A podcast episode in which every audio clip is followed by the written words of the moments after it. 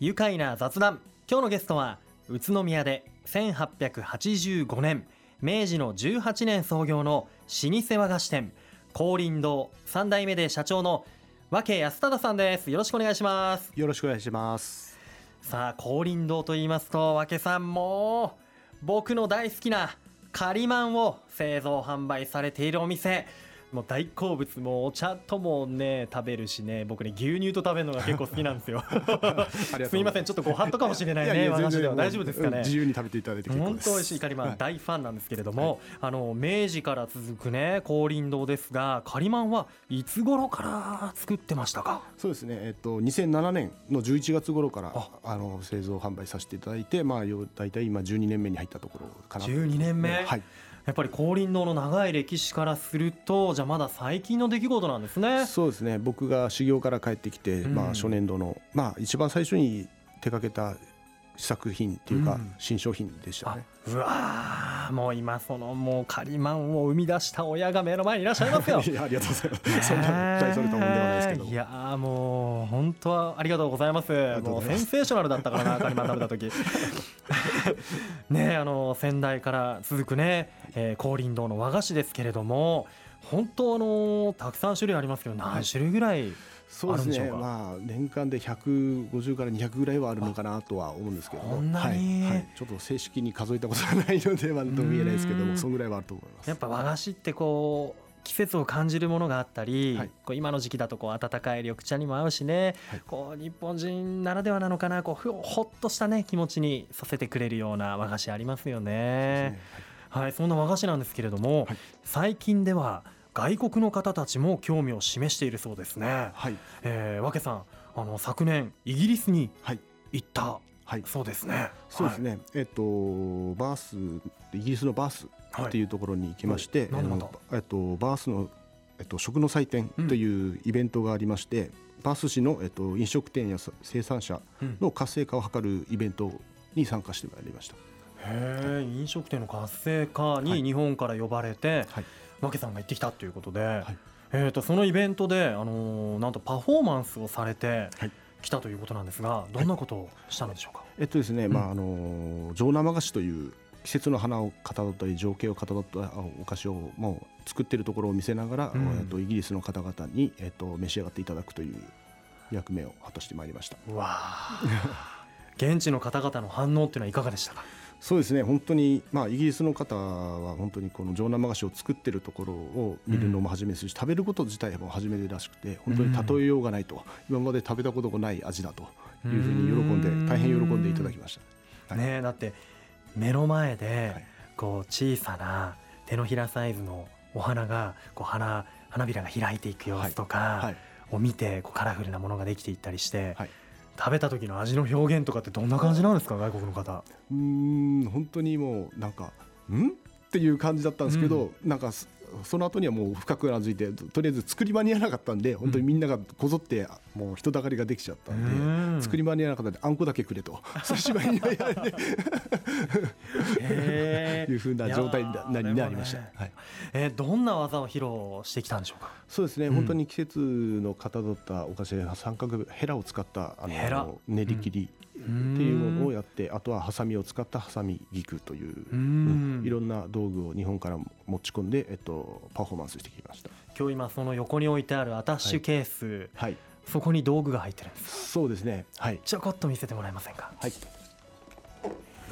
銀のアタッシュケースアタッシュケースが 開きました。アタッシュケースの中には、はい、一応これが、えっと、ハサミ肉で使うあのハサミですね、うん、一応まっすぐのものと、はい、えっと、少し曲がったものと使い分けて。本当だ。先がちょっと反り返っているものとま、っすぐなものですね、はい、えあの裁縫でこう糸を切るような大きさのハサミなんだけど、はい。すごいもう包丁とかナイフぐらいこう鋭く尖れてますよね。そうですね。はい。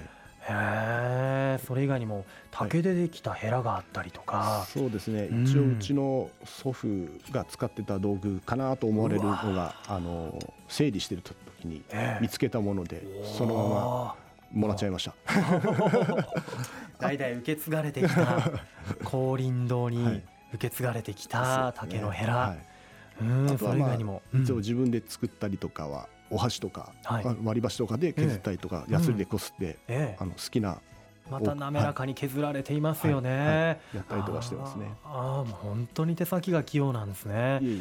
そういったものを作ったり、はい、使ったり。えそれは？これは三角ベラというヘラで、うん、まあ要はあのお花の線を入れたりとかに使う道具ですね、へえもう多種多様というかたくさんの種類のね、はい、匠の道具 見せていただきましたよ。そういったものを持っていって、はい。匠の技を披露されてきたということで、はい、どうでしょう感銘を受けたこうイギリスバースの方が降臨堂を訪ねてね、はい、宇都宮にやってくるかもしれませんね。そうですね。うん、まあ実際問題本当にもう数年後には東京オリンピック、その前にはあのラグビーのワールドカップが日本で開催されるっていうのがあって、えーうん、まあ本当にバースっていう街自体が本当にラグビーがすごい活性して代表選手が半分ぐらいバス市から出てる。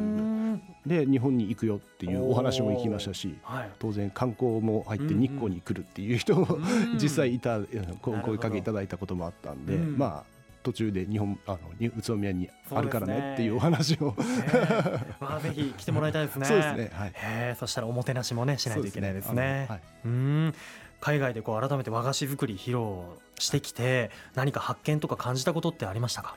そうですね、あのー、まあ、発見というよりもやっぱりいろんな、まあ、食べたことがない非常に美味しいというお声かけいただいたんですけども、うん、それ以上にもうちょっと和菓子は世界へ出すべきだと。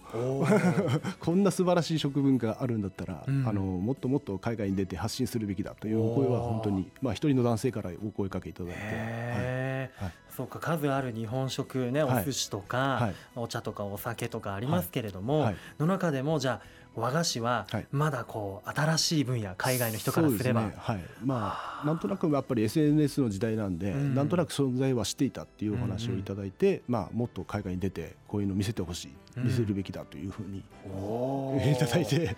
なるほど、はい、じゃあ外国の方が和菓子にこう興味を持っているんだよということを改めてこう実感された、ね、とい。うことなんですね、はい、あのこのイギリスで知り合った方から今度またパフォーマンスのお誘いが来ているそうですね、はい、そうですね。一応今度の3月の末にですね、えっと、クイーンエリザベス号とまあイギリスから出港する船、もう1月の前半にはイギリスも出て、順々に国を回って3月の末に日本に着くんですけども、はい、そこに乗りはい。乗ってパフォーマンスを まあ日本おもてなしみたいな感じで、あのまあ長崎から上海までの2日間、はい。ちょっとパフォーマンス。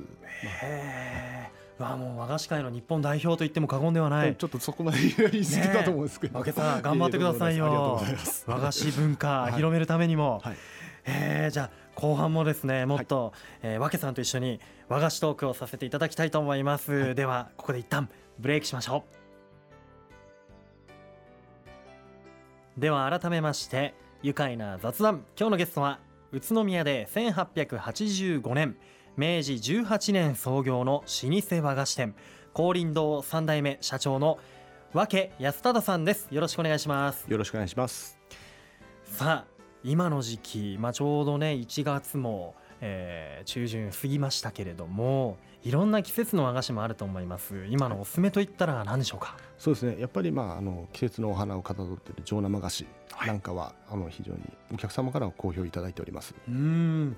上生菓子、はい、先ほどの前半のお話でもありましたイギリスのバースで披露してきたのも上生菓子作りのパフォーマンスということで、はいさあ今日はお持ちいただいてるんです、はい、ありがとうございます。早速こちら手のひらに乗るね、えー、上生菓子大きさですけれどもこれはどういった上生菓子になるんでしょうか？なんかそぼろ状のですね紅白やっぱめでたい感じがしますね。そうですね。あとまあピンクと白でまあ春の移ろいを表現している、まあ、金豚状の中につくね芋ですか？つくね芋を練り込んである、はい、金豚そぼろの、はい、はい、上生菓子。上生菓子、はい、お名前が。勾配という、はい、勾配、はいね、あともう一個お持ちいただきました。はい。そちらは？こちらはまあ練り切りというお菓子で、はい、えっと菊の花をかたどったハサミ菊ですね。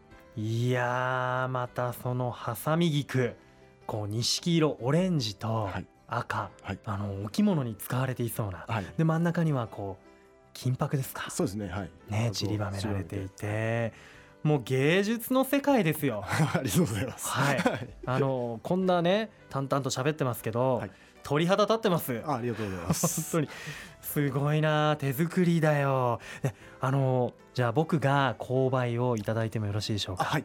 ねそしてじゃあ、えー、わけさんはそちらのハサミ菊、はい、じゃあ一緒に、はい、えー、お茶とともにいただきましょう、はい、いただきます。こちらはじゃあ黒文字で、はい、えー、入れていくんですがこれどういうふうに食べていけばいいんでしょうか？本当にもう3口か4口程度にあの切り分けて、えっと、召し上がっていただくあんま細かくじゃなくて？そうですね。あんまりくず形を崩しすぎないように、うん、はい、やっぱり職人さんへの、はい、こう配慮というかそうですね、はい、職人さんの作ってくれた形をあまり崩さないように、はい、わけさんが作ってくれた、こちら購買いただきます、はい、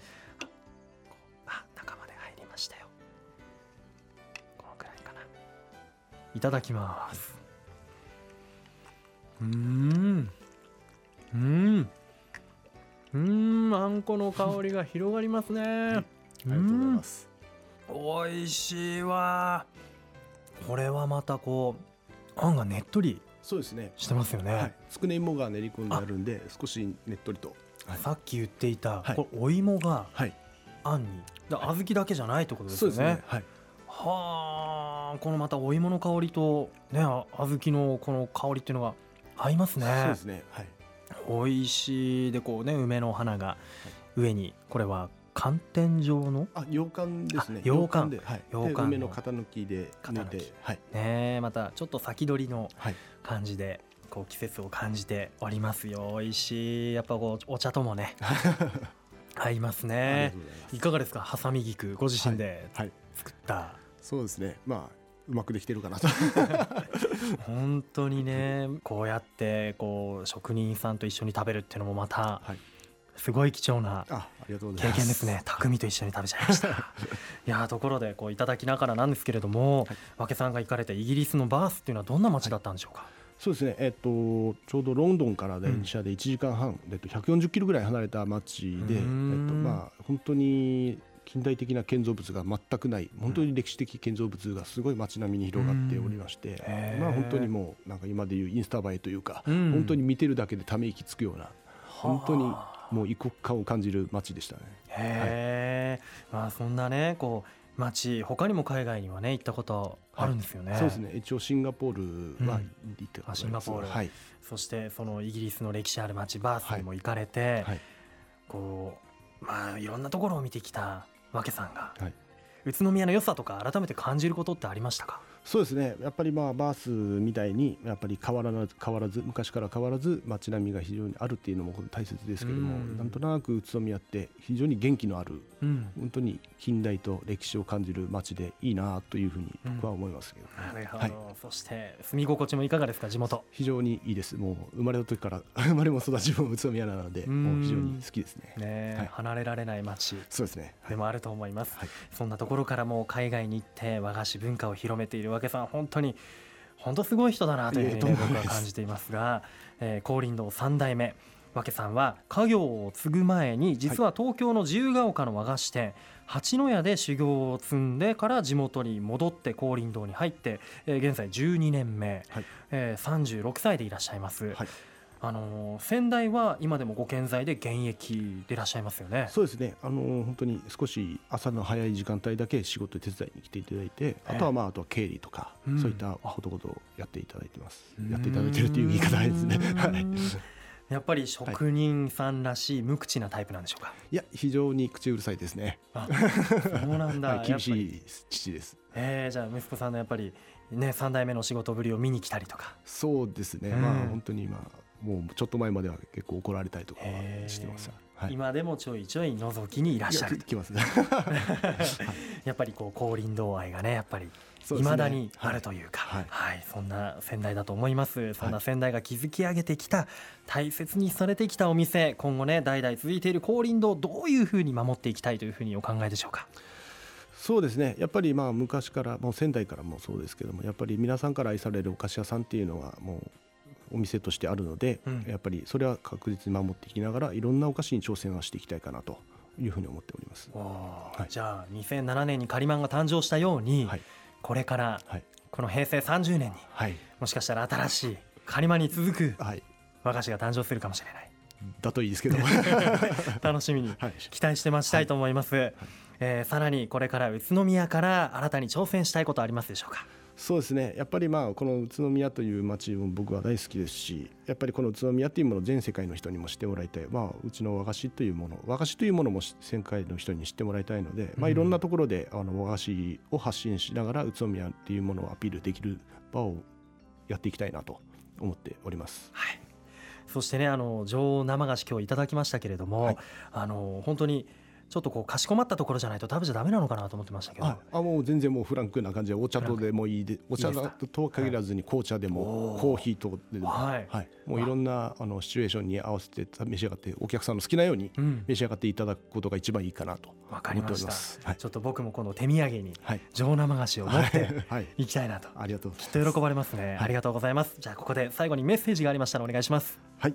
えっとですねもう1月のまあ中旬に入りましてちょうど高林堂はいちご大福が販売始まります、はい、えー、これからもいちご大福やっぱり皆さんが大好きないちご大福をあの美味しくあの召し上がっていただけるように毎朝頑張って作っておりますのでぜひあのご来店いただいていちご大福を購入いただけたらなと思っております。わかりました。あの大きないちごが大福からはみ出してるでおなじみのいちご大福、はいそちらもぜひ僕も食べてみたいと思います。ありがとうございます、はい、じゃあこれからも、えー、高林堂の味を守りつつも新しいことへのチャレンジそして和菓子文化を広く伝えていってください。頑張ってください、はい、ありがとうございます。ありがとうございます。それでは最後にこのワードで一緒に締めましょう。よろしいでしょうか。いきますよ。せーの。和菓子で愉快な宇都宮ありがとうございます今日の。ゲストは明治18年創業の老舗和菓子店高林堂3代目の社長和家安忠さんでした。今日はどうもありがとうございました。ありがとうございました。住めば愉快な宇都宮